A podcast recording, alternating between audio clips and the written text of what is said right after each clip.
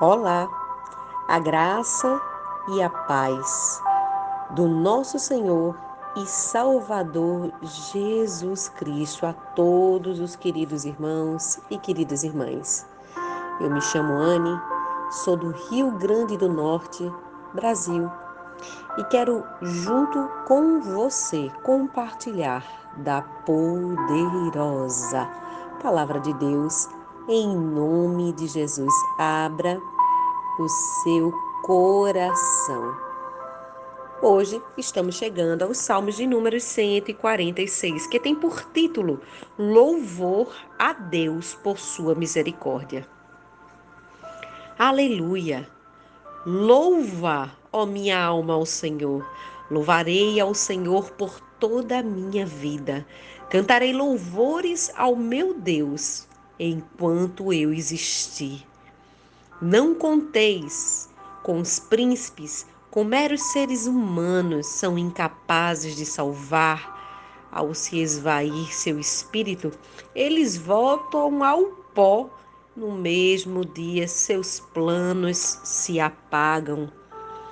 Feliz o que tem por ajudador o Deus de Jacó e por sua esperança o Senhor seu Deus, que fez o céu e a terra, o mar e tudo quanto neles há, e que guarda fidelidade para sempre, que faz justiça aos oprimidos, que dá pão aos que têm fome. O Senhor é quem liberta os prisioneiros. O Senhor dá vista aos cegos, o Senhor ergue os combalidos, o Senhor ama os justos. O Senhor protege os migrantes, ampara os órfãos e as viúvas, mas frustra os planos e atitudes dos ímpios. O Eterno reina para sempre. Ele é teu Deus, Sião, teu Rei de geração em geração. Aleluia. Glória a Deus. Este salmo, possivelmente escrito na época do retorno dos hebreus do exílio da Babilônia. Salmo 146 é rico de uma adoração ao Senhor. O cântico começa e termina com exclamação: Aleluia, que significa louvado seja o Senhor. Sua mensagem avança de uma declaração particular de adoração à instrução aos leitores a confiarem exclusivamente em Deus. Seguido por vários motivos que vão nos dar razões para louvarmos a Deus, os Salmos é entendido dentro de um contexto de experiências dos judeus no período da Babilônia e depois de voltar para Jerusalém, essas declarações se tornam especialmente importantes. Este autor anônimo abre os salmos com sua própria promessa de louvar ao Senhor por toda a vida. É claro que existem pessoas que não conseguem cumprir essa promessa. Alguns até mesmo se desviaram da sua própria promessa de amar ao Senhor, de se aliançar a Ele por toda a sua vida. Por que, que algumas pessoas perdem o ânimo e abandonam a Deus? São tantas razões. A tendência das pessoas é sempre culpar alguém de dentro da igreja ou colocar alguma situação para culpar uma pessoa pelo seu próprio afastamento de Deus, quando a responsabilidade é sua e totalmente sua e jamais será de ninguém, porque escolha é pessoal.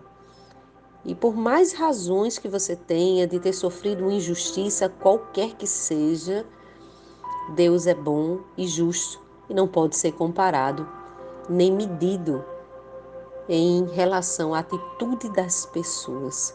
Portanto, pare e pense.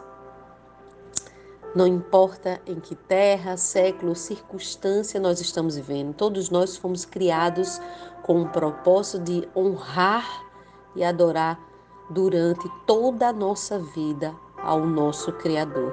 Portanto, para toda a eternidade, há esse senso, esse desejo dentro do coração do homem. A impressionante cena celestial de Apocalipse 4 e 5 apresenta o céu como esse ambiente de adoração incessante ao nosso Deus. Que busquemos o nosso lugar diante do coro celestial que já está adorando a Deus, dizendo: Santo, Santo, Santo, Santo és tu, Senhor.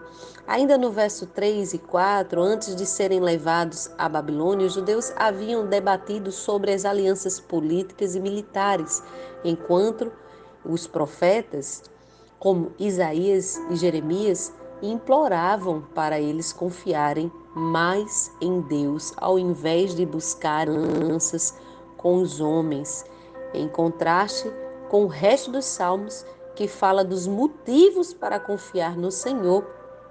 Versos 5 e 7 falamos sobre as bem-aventuranças, expressões que ficam é, marcadas no coração daquele que tem desejo pela pessoa de Jesus.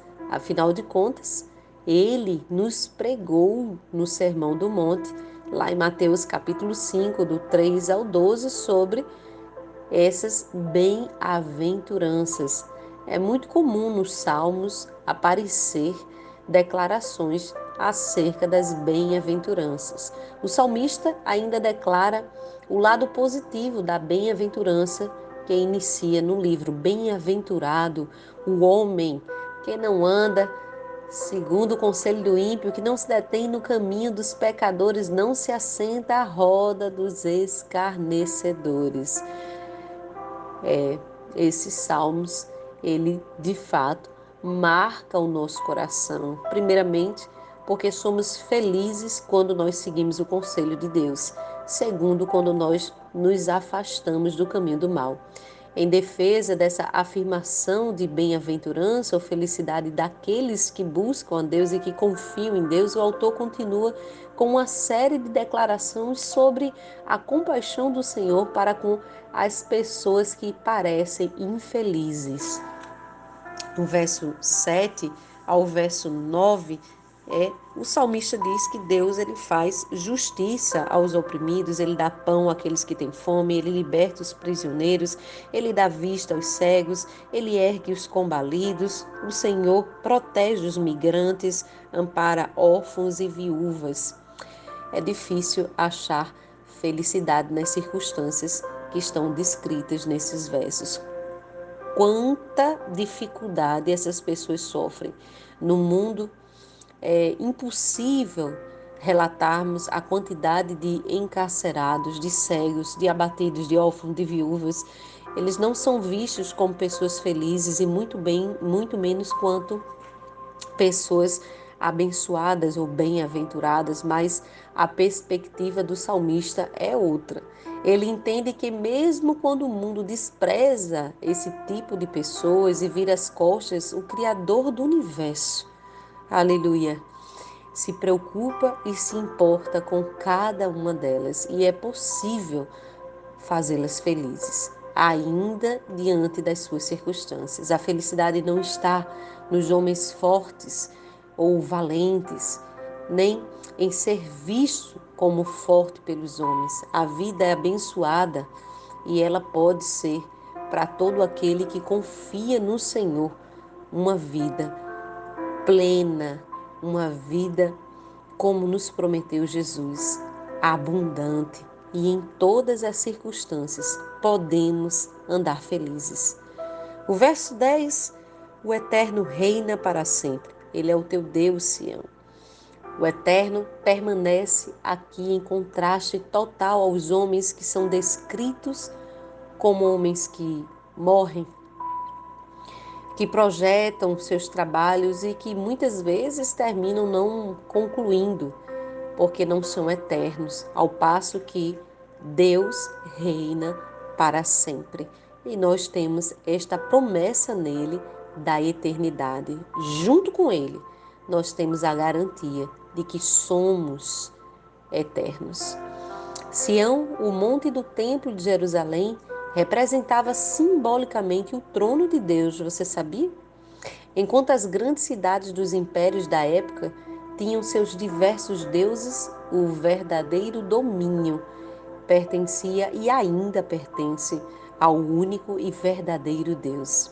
O eterno Rei, adorado pelos judeus em Jerusalém, é o mesmo que continua reinando hoje e para sempre. Séculos depois da composição desses salmos, o apóstolo João registrou as palavras do Senhor em Apocalipse 1:8.